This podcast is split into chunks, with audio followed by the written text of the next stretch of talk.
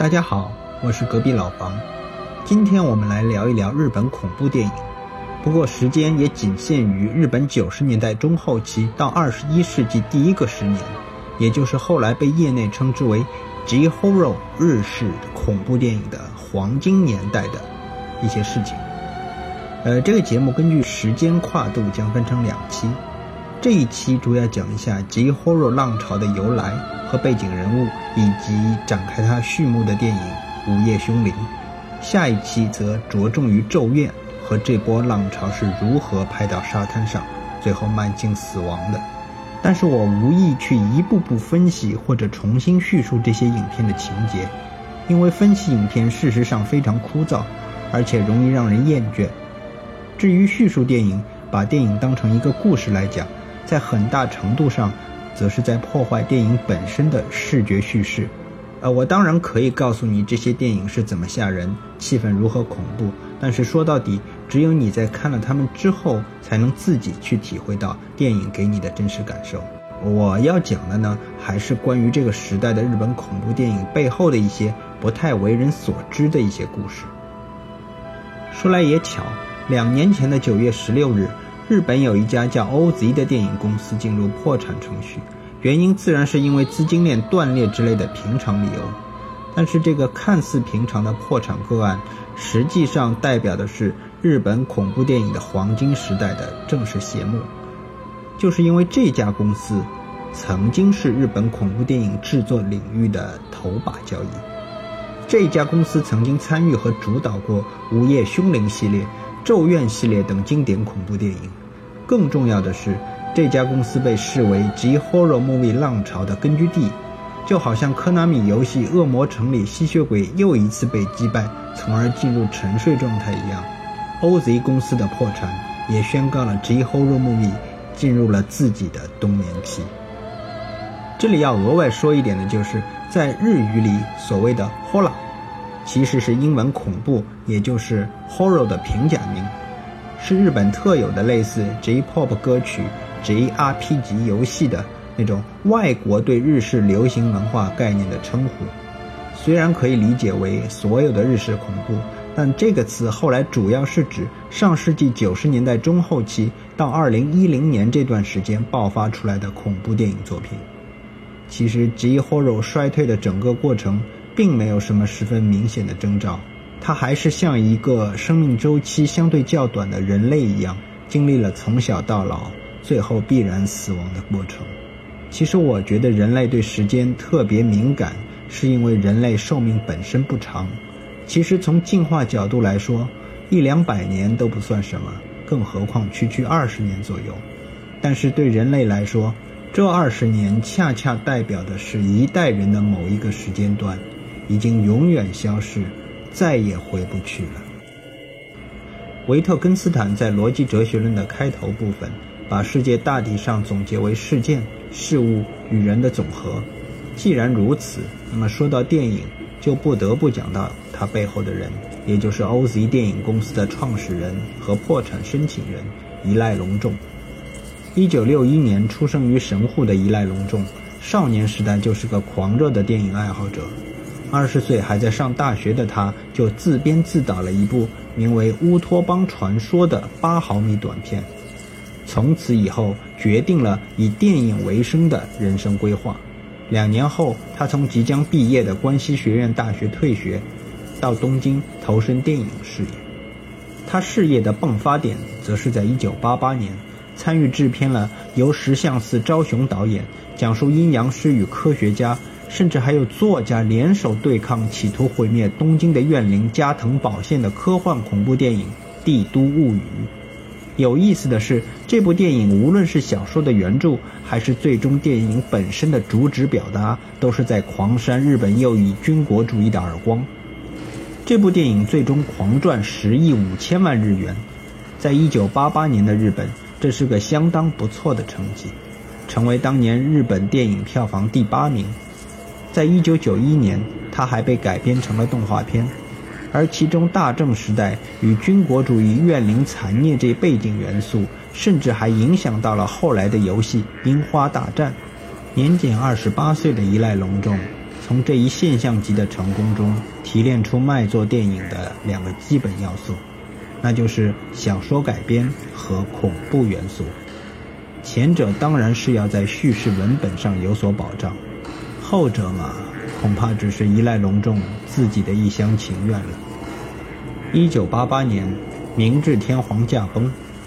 昭和纪年终结，之后则是平成元年。依赖隆重也在这一年成立了自己的电影公司 OZ，主攻的业务就是所谓带有小说改编和恐怖元素的电影。但是很快，日本的泡沫经济在九十年代初彻底破裂。不过还好，电影还算能勉强支撑。这期间，依赖隆重一边继续做制片人，一边还时不时地把日本漫画的版权卖到好莱坞。比如池上辽一的黄暴漫画《哭泣杀神》就被他卖到好莱坞，拍成了英文电影。导演则是后来拍了《狼族盟约》和电影版《寂静岭》的法国人克里斯托弗·冈斯。这部电影其实现在获得了一定程度的口碑，可以算是一部邪典电影。不过，另外一部漫画改编的美国版《北斗神拳》，基本上就很难用语言来表达了。也许用这部漫画里剑四郎最经典的台词来说，就是“你已经死了”。若干年的黑历史翻过去以后，瞬间到了九十年代中后期。因为泡沫经济崩溃而世道人心都趋向茫然的日本，恐怖电影又开始流行起来。其中，《校园怪谈》和《鬼娃娃花子》成为当时的话题之作。其中，《鬼娃娃花子》这部片子里有大量真正的小孩子出演，讲的是几个小学生对抗厕所里的怨灵花子的故事。这部片子的导演松冈定司在这部电影以后就从未再踏足过恐怖电影。他现在的代表作就是《深夜报社》，啊，不应该叫《深夜食堂》。大概是因为第一部电影把自己吓得不轻，在这之后他就开始不停地熬鸡汤给自己喝了。我们再说回依赖隆重，恐怖元素本来就是他所倚重的卖座元素。看到恐怖片有所升温，他于是打算自己拍恐怖片，而他选中的改编对象就是铃木光司的畅销小说《环界》，也就是《午夜凶铃》。虽然电影最后算是恐怖电影，但实际上铃木光司的小说是一部世界观极其宏大、类似于《黑客帝国》的科幻小说。当然，这也不是今天的主题。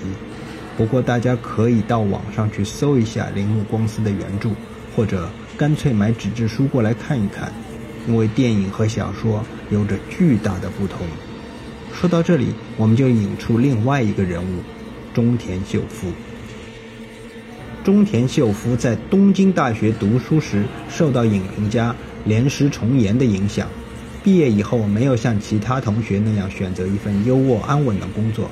而是怀揣着梦想进入电影行业，在日活摄影所作为副导演，师从日活粉红电影巨匠小昭胜。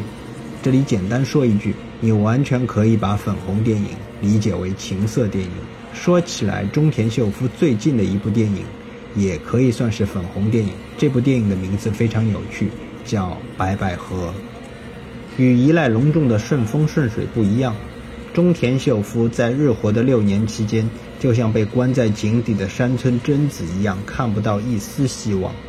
他仅在1992年的电视单元剧《真实的恐怖故事》当中执导了三集故事，过了把导演瘾。所以同年，中田秀夫向日本文化厅申请了艺术家在外研修员的公费留学机会，去了英国。研究了三年自由电影运动，三十四岁的中田秀夫归国之后，恰逢恐怖电影大热，备受鼓舞的他也想在这个时机一展抱负。他找到了同样是名校早稻田出身的编剧高桥阳，完成了被视为恐怖电影热潮先驱者的作品《女幽之灵》。当然了，这是后话，有点像是在中田秀夫获得巨大成功之后。评论家强行加上去的封号，因为实际情况就是电影上映后遭到了冷遇和失败，不仅只卖出了不到八百张电影票，甚至有观众在影片结束后直接走到了中田秀夫的面前说：“电影根本就不吓人。中田秀夫开始反思自己在处女作中犯下的错误。他认为观众觉得不可怕的原因在于他过多刻意地展现女鬼的样貌，用力过猛，导致恐惧源丧失了神秘感与冲击力。之后，在《午夜凶铃》编剧高桥阳的推荐下，中田秀夫得到了一赖隆中的信任，得到了一次补救的机会，也就是担任《午夜凶铃》的导演。经过九个月的制作，成本仅有一亿日元的《午夜凶铃》。与饭田让治套拍的《午夜凶铃》《凶铃再现》于一九九八年一月三十一日同时上映。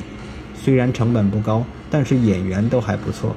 松岛菜菜子、真田广之、中谷美纪、佐藤浩市都算是一线演员。甚至现在已经功成名就的竹内结子，甚至在《午夜凶铃》开头几分钟里打了个大酱油，演了松岛菜菜子被吓死的侄女。而所谓同时上映，是过去日本中低成本电影惯用的捆绑发行方式，